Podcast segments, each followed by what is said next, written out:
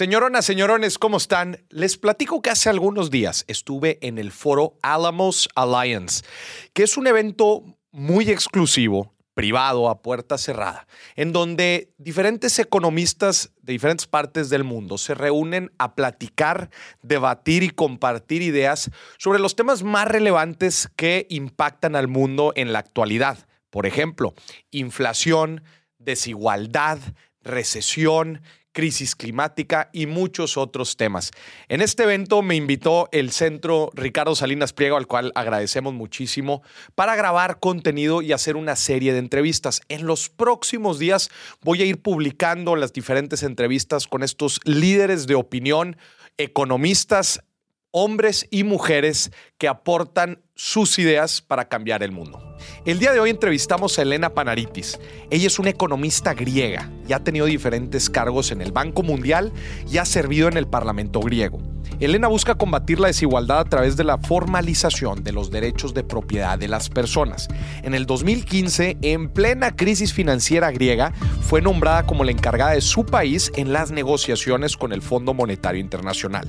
En esta entrevista platicamos de la visión que tiene Elena sobre la desigualdad en América Latina, qué está haciendo al respecto y qué puede aprender el mundo sobre la crisis financiera griega. Esta entrevista está principalmente en español, aunque tiene unos cachitos en inglés. Si quieres verla con subtítulos, te recomiendo que te vayas a YouTube y la veas.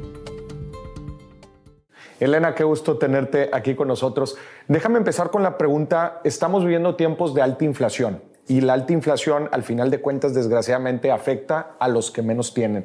Y dentro de este segmento está el, claramente el sector informal que desgraciadamente el sector informal por lo mismo no tiene acceso a ciertos productos y servicios financieros y bueno, y les termina afectando específicamente más el tema de la inflación. ¿Cuál es tu opinión sobre este segmento informal? Wow, que es sumamente importante, interesante y es todo el trabajo que hago. El sector informal lo que le falta es la seguridad de su existencia. No puede valorarse en un mercado formal porque no existe. Claro no existe como persona y no nada que lo que pertenece a él existe formalmente. No hay un registro de derechos de propiedad de su tierra, de sus bienes y del mismo que sean que trabajan bien, bien formalmente, bien moderna, en, una manera moderna. Em, ¿Y qué pasa? Cuando eso pasa, los informales tienen que trabajar afuera en, circunviéndose de, las, de los reglamentos o de, la burocracia, de la burocracia. La mayoría de las razones por las cuales tienen que hacer eso es porque tienen que sobrevivir. No es que despiertan en un día lindo y dicen, hoy día yo voy a estar informal. Pero si José en un papelito está escrito con la E y acento, en otro papelito, en, otro, en otra cédula sin acento, este mismo José no puede recibir una licencia de taxi. Si este mismo José no puede inscribirse y matricularse de una, de una escuela, este mismo José tiene un problema por vender o heredar su casa porque el título no está bien escrito. Y todo eso es por un, por un informal que es medio informal y medio formal, porque por alguna manera ha tenido una certificación o una licencia que tenía el nombre José. Pero hay muchos, por ejemplo, en Panamá, en, eh, en países eh, y en, eh, en África o en Asia, donde esta gente, también en pequeños, pequeños huecos aquí en Perú, perdón, en, en, América Latina, donde, donde no se registran las, las mismas nacidas. Los nacidos. Sí, los nacimientos. Los nacimientos, tampoco los que mueren. Entonces, si no tienes un papel de nacimiento, ¿cómo vas a llegar? ¿Ya? Ese es el, extremo, ¿no?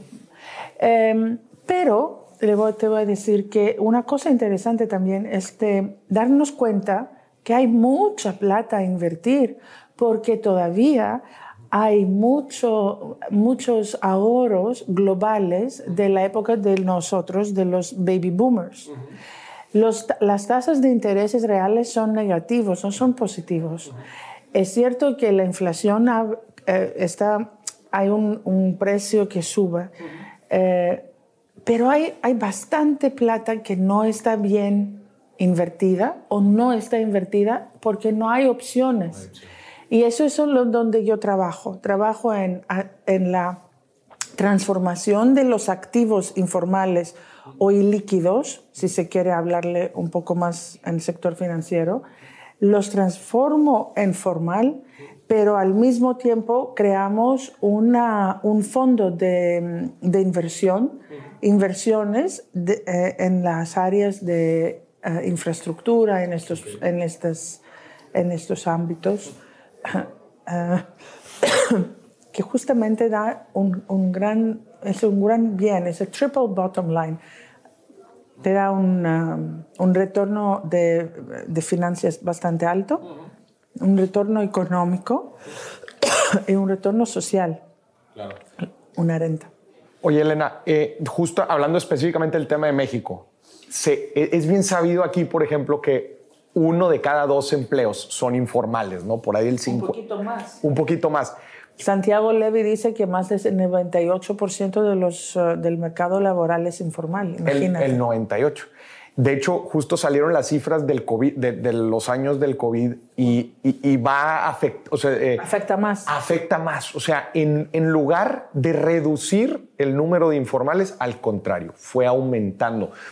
¿Cómo, eh, y, justamente en tu, en expertise de convertir esta, esta eh, patrimonio a la formalidad, ¿qué mecanismos se pueden aplicar para que la gente pase a la formalidad? Una de las principales razones por las que la gente también no le gusta ser formal, los típicos impuestos, ¿verdad? O el miedo que le tiene la gente. Eso es una, eso es una urban legend.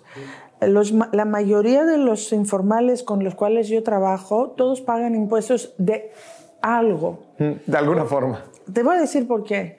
Porque es la única, eh, eh, el único certificado que tiene la silla del, del, del, gobierno y que es, digamos, una identidad que ellos pueden tener y decir, nosotros, yo, yo Elena, que soy, yo soy mexicana.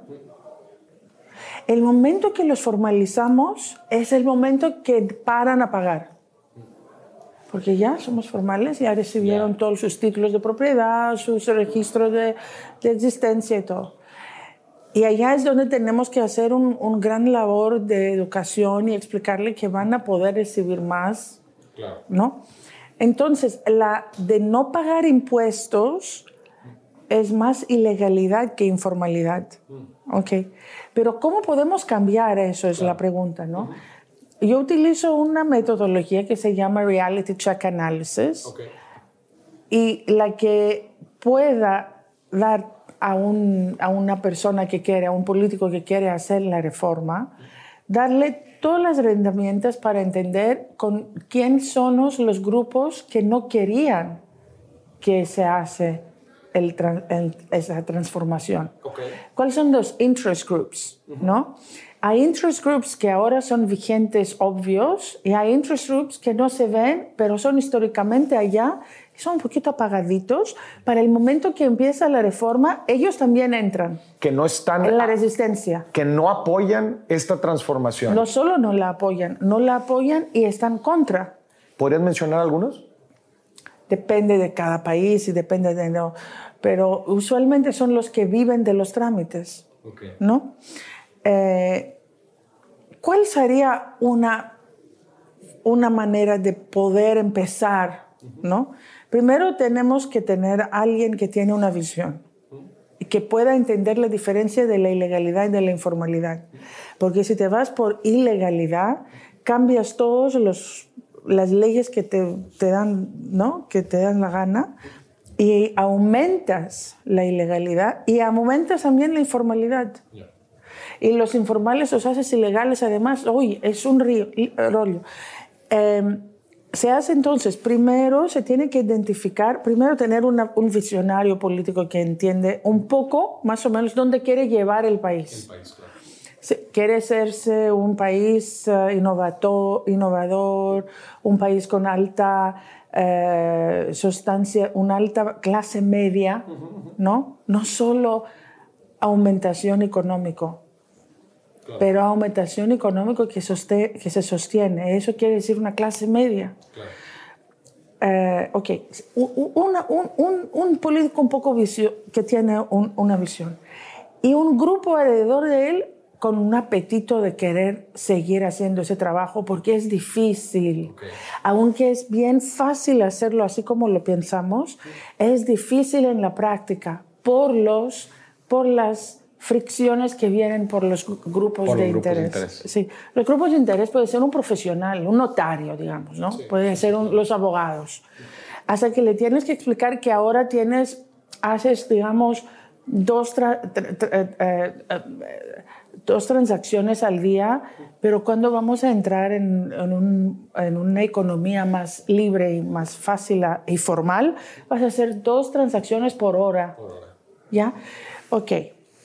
Segundo. Tercero, simplificación administrativa. Híjole. ¿Cómo duele esa? ¿va?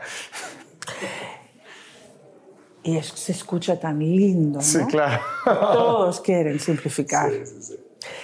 Y nadie lo puede hacer por las razones que acabo de decir. Sí, claro, también por los mismos grupos de interés. Por los mismos grupos de interés. Y quizás hay después una pequeñita unión.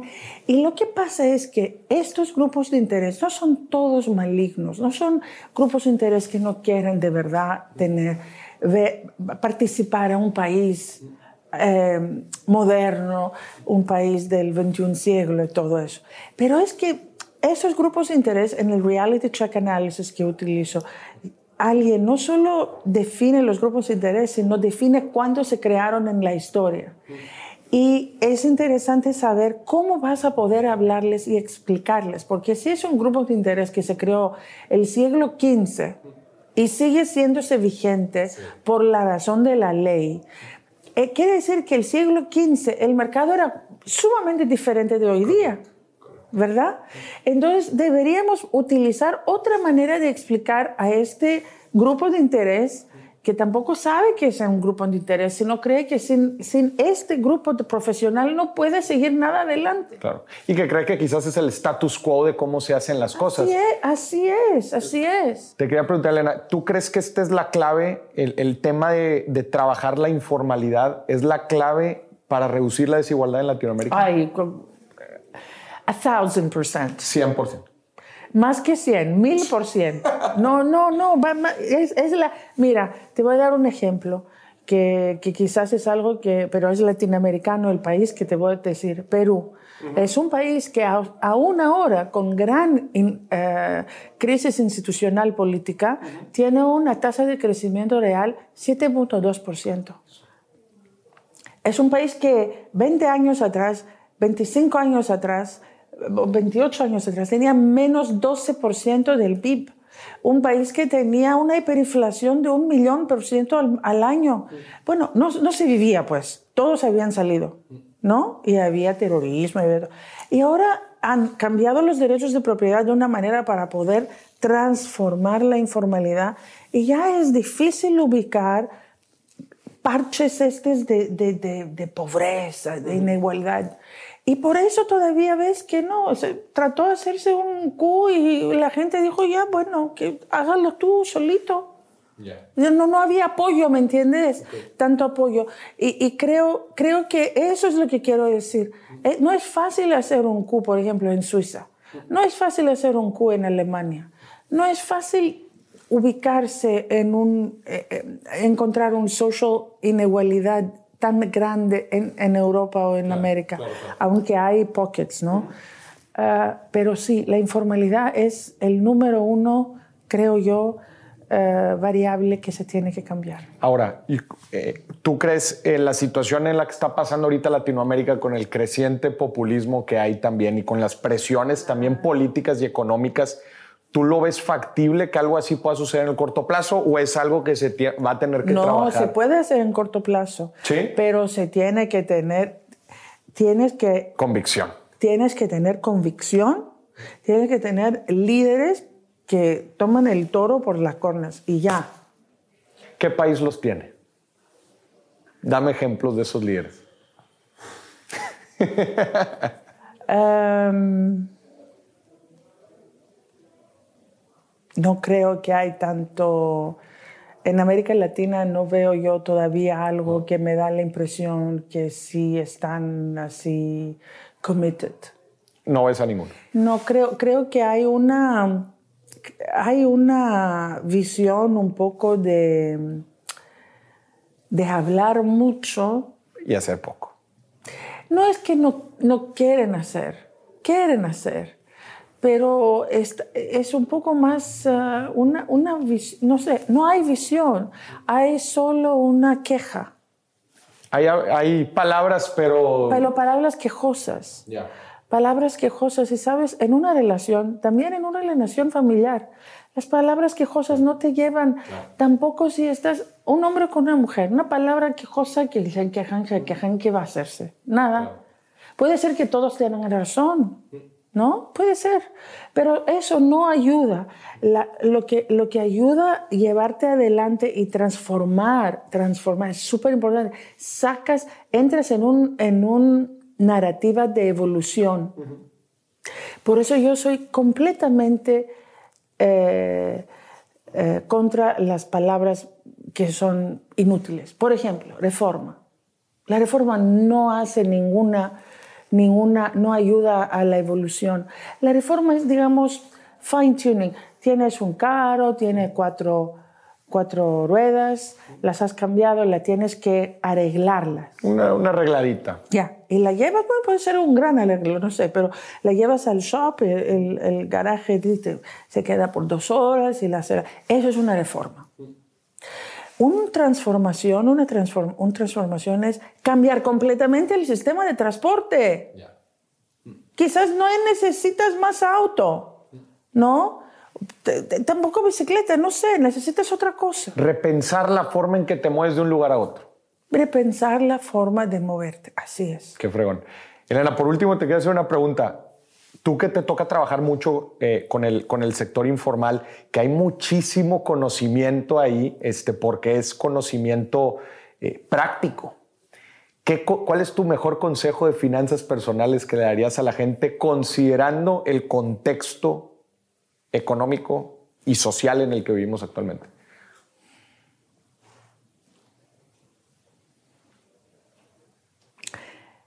Em, yo también he pensado mucho en eso para mis propias cosas. Em, pero si alguien no, no cree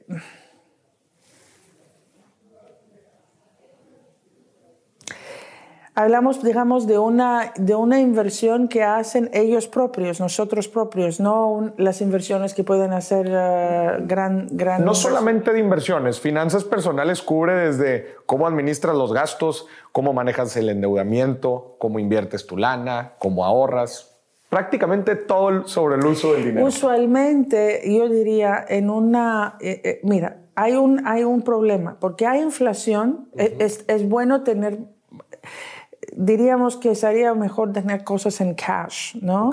Porque, porque e, es muy volátil lo que pasa en, la, en, en el sector industrial y todo.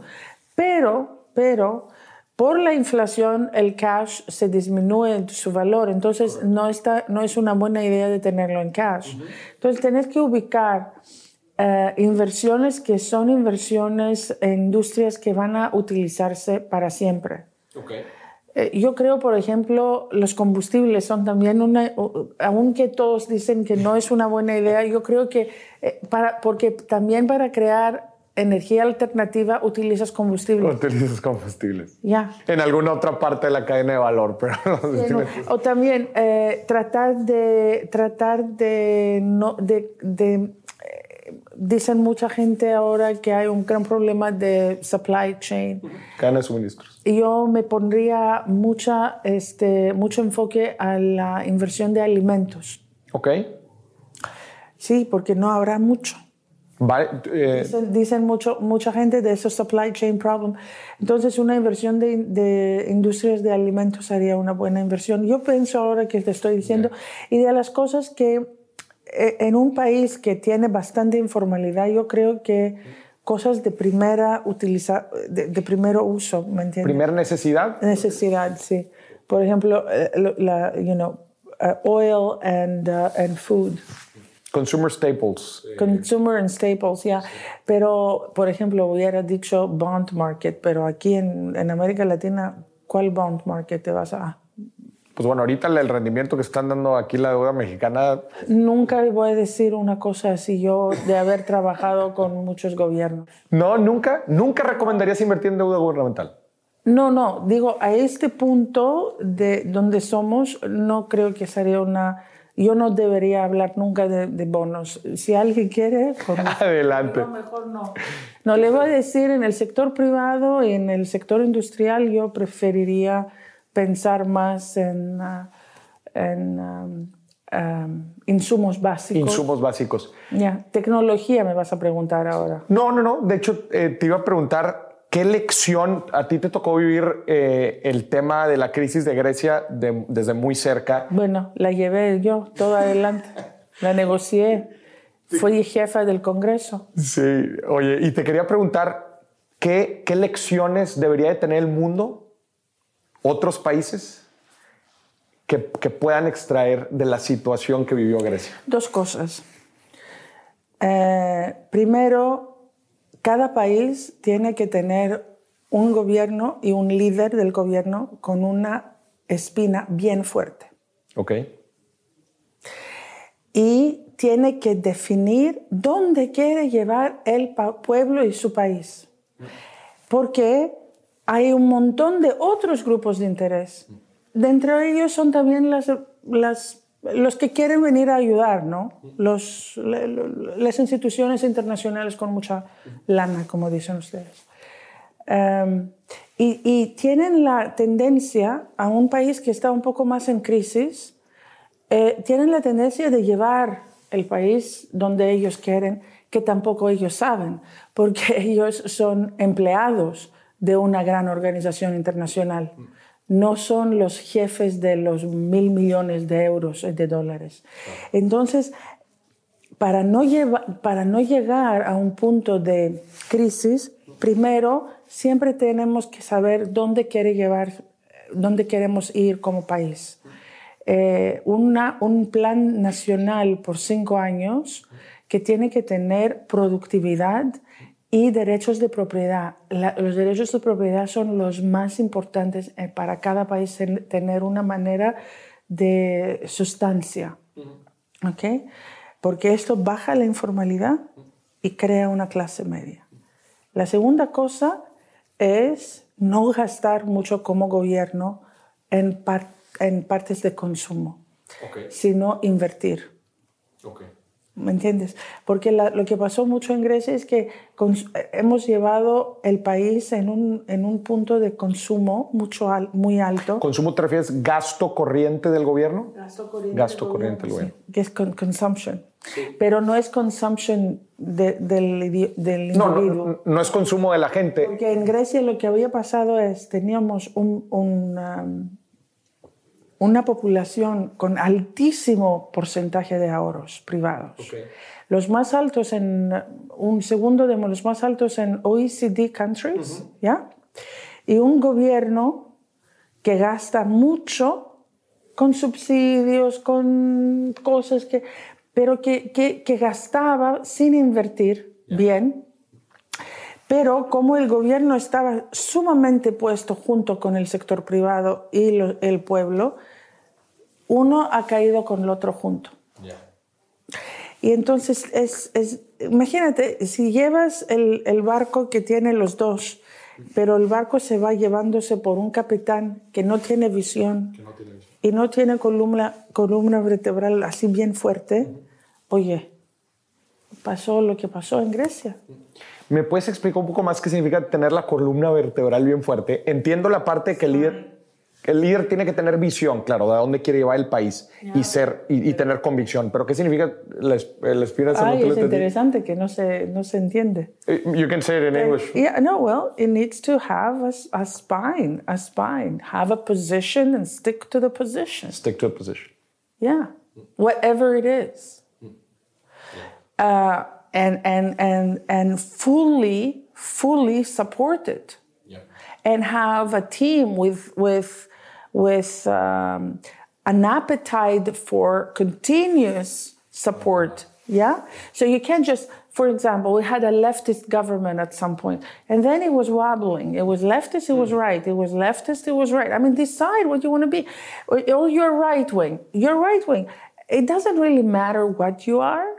What matters is where do you want to take your country? And then choose policies that will make sense and you will take your country. So when the IMF, the World Bank comes, you can explain clearly your 10 year or 5 year plan. Claro. ¿Me entiendes? Sí, sí, no puedes decir, yo voy a subir lo, la, uh, el salario mínimo por 300%, sin saber cómo lo vas a financiar. Claro.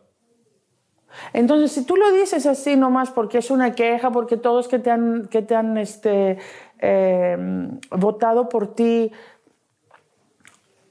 les gustaría haber tenido un, aumento, ¿no? Pero no sabes cómo soportar eso.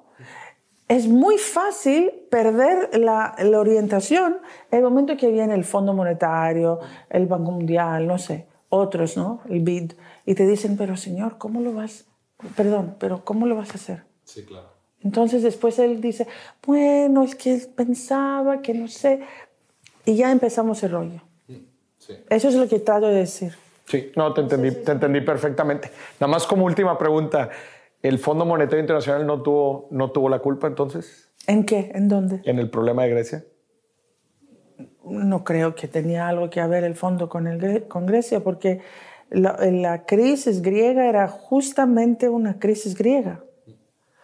Lo malo ha sido que fue mal diagnosticada, mal, mal detectada. Eh, diagnosticada. Diagnosticada. Es una palabra griega y no salió. Una mala, han tenido un mal diagnóstico em, y han tratado de, en primer lugar, han tratado de, em, los, los europeos más que todo, han tratado de eh, poner el problema al lado y seguir bien adelante en sus trabajos. Pero el problema de Grecia era un problema de productividad. Ya, era un problema de productividad porque mucha de la plata que había, del dinero que se había gastado, era dinero que no se había puesto en, eh, en industrias productivas. En industrias productivas, inversión productiva. Ok, y además, en lugar de hacer eso, eh, se aumentaba la burocracia. Pero te voy a decir que 10 años después, la burocracia es peor todavía en mi país, sí. Está peor todavía y está mezclada con digitalización. Entonces tienes la burocracia y la digitalización. Y la digitalización. Pero bueno, yo creo que la, una cosa, una visión fuerte, eh, una opinión bien estructurada con la visión y simplificación administrativa. Bajar la carga burocrática, la carga operativa del gobierno. Sí, sí. Si se puede hacer todo en dos, con dos steps, mejor. Pero no, no digamos dos steps y ponemos los 83 steps en, antes. antes de. Sí, sí, claro, claro, claro. Súper. Elena, muchísimas gracias. Gracias por acompañarnos. Gracias. Esta entrevista toca algunos temas bien interesantes, especialmente para el tema de desigualdad en América Latina. Elena está muy centrada trabajando en la formalización de la gente. Y cuando Elena dice formalización se refiere, como pudiste ver, a diferentes cosas, desde actas de nacimiento, licencias, hasta derechos de propiedad. Como te podrás imaginar, el tener estos documentos en línea agrega eh, certidumbre a la persona de todos, para empezar, todos los diferentes trámites que tiene que hacer ante el gobierno y le da visibilidad. Y eso también es un tema mucho hasta de dignidad, ¿verdad? De creerte tú, este, de sentirte parte de una, de una sociedad. Y el tema de derechos de propiedad es un tema también que se platica muchísimo alrededor del mundo, porque cuando una persona deja de ser posesionario y se convierte en poseedora de, de una propiedad, hay muchas cosas que pueden salir de ello. La persona puede vender la propiedad y capitalizarse, puede sacar un crédito hipotecario. Eh, en pocas palabras, puede hacer diferentes maniobras financieras hasta el momento de tener el derecho de propiedad. Y recordemos que pues, hay un gran número de, porcentaje de la población que no cuenta con este derecho. Entonces, es bien interesante que Elena esté trabajando justamente en este segmento, eh, resolviendo este problema. Y desgraciadamente, como dice, hay muchos grupos de interés que probablemente están eh, cabildeando en contra, aún sin saber que la formalización de la gente les puede beneficiar. Por un lado al gobierno, porque la gente termina pagando más impuestos, pero también a intermediarios, como bien platica, como pueden ser los, em, los notarios, porque al final de cuentas, pues es más trabajo, es más volumen de trabajo. Y desgraciadamente así pasa en muchas cosas en la vida. Tienes que identificar, para resolver un problema, tienes que identificar cuáles son los grupos de interés que están empujando del lado contrario. Porque si logras entender qué les motiva, qué les preocupa, probablemente puedas llegar a ciertos acuerdos. Elena está trabajando mucho en Colombia y, estoy seguro que lo que ella aprenda y desarrolle en este país va a tener unas implicaciones importantes en el resto de Latinoamérica, especialmente cuando hablamos de México, en donde México, eh, la cifra, la platicamos en la entrevista, del uno de cada dos empleos eh, son informales pues claramente se, se, torna como una cifra muy, pero muy relevante para muchas otras mediciones, inclusive para medir el Producto Interno Bruto. ¿no? Entonces, esto eh, es un tema bien, pero bien interesante. A mí, Elena, yo la, admiro porque ella, como platicábamos en la entrevista, a ella le tocó negociar con el Fondo Monetario Internacional la crisis financiera griega. Para los que no sepan, el Fondo Monetario Internacional es esta institución mundial que apoya a los países en crisis y muchas de las formas en las que los apoya pues es proviéndoles de líneas de crédito eh, para que puedan salir de sus problemas, pero pues a su vez implementan pues políticas fiscales hay veces duras, ¿verdad? Porque, bueno, pues los préstamos que le hacen a los países, ¿de dónde creen que los países sacan el dinero, ¿verdad? Pues eh, tienen que muchas veces aumentar los impuestos, reducir los gastos, este, imprimir más dinero, que espero que no, pero recurren a muchas formas. Entonces, la relación entre los países, imagínense, por un lado en crisis, con un organismo que les presta, pero que a la vez tiene que velar por sus intereses de crecimiento, eh, suele ser pues muy, muy interesante y Elena fue la encargada de hacer estas negociaciones. A esto súmenle que también había un tercero en discordia en esta relación, que era Europa, justo como lo platica en la entrevista, porque Grecia pues es parte de la eurozona y, todo derivado inclusive de la crisis del 2008 fue lo que terminó metiendo a Grecia en un problema. Y a mí me encanta lo que comparte Elena, porque dice, para que un país, ¿qué puede aprender un país de lo que sucedió en Grecia? Necesita líderes con una visión firmes y dispuestos a hacer lo que se necesite para continuar con eso, para hacer esa visión realidad en el mediano y largo plazo. Eso es súper interesante porque lo hemos visto en otros casos, por ejemplo en Argentina, en donde eh, administraciones que cambian políticas económicas de, un sexenio a un sexenio, de una administración a otra administración, constantemente abren fronteras, cierran fronteras, tarifas, quítalas, ponlas, subsidios. Eso termina afectando la, eh, eh, el, entorno económico en el que vive un país y también en la credibilidad que tienen los inversionistas para con el país.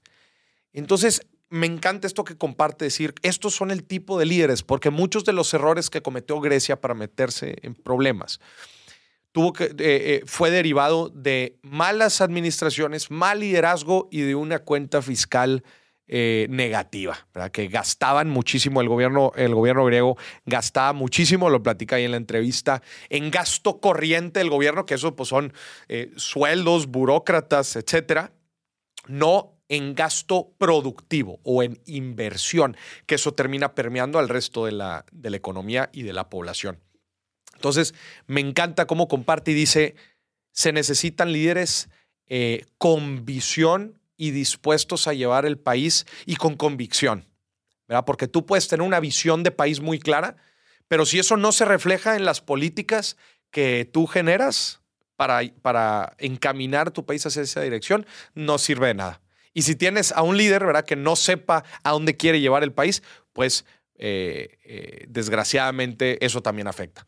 Más en estos tiempos en donde vemos a muchísimos líderes pues con mensajes de solamente decirle al pueblo lo que quiere escuchar, pero no necesariamente con una visión y una estrategia clara de a dónde quiere llevar el país. Entonces, esta fue una entrevista excelente para los tiempos que estamos viviendo ahorita. De igual forma, agradecemos al Centro Ricardo Salinas Pleo por la invitación al foro Álamos Alliance. Estate pendiente porque voy a estar subiendo más entrevistas sobre este foro.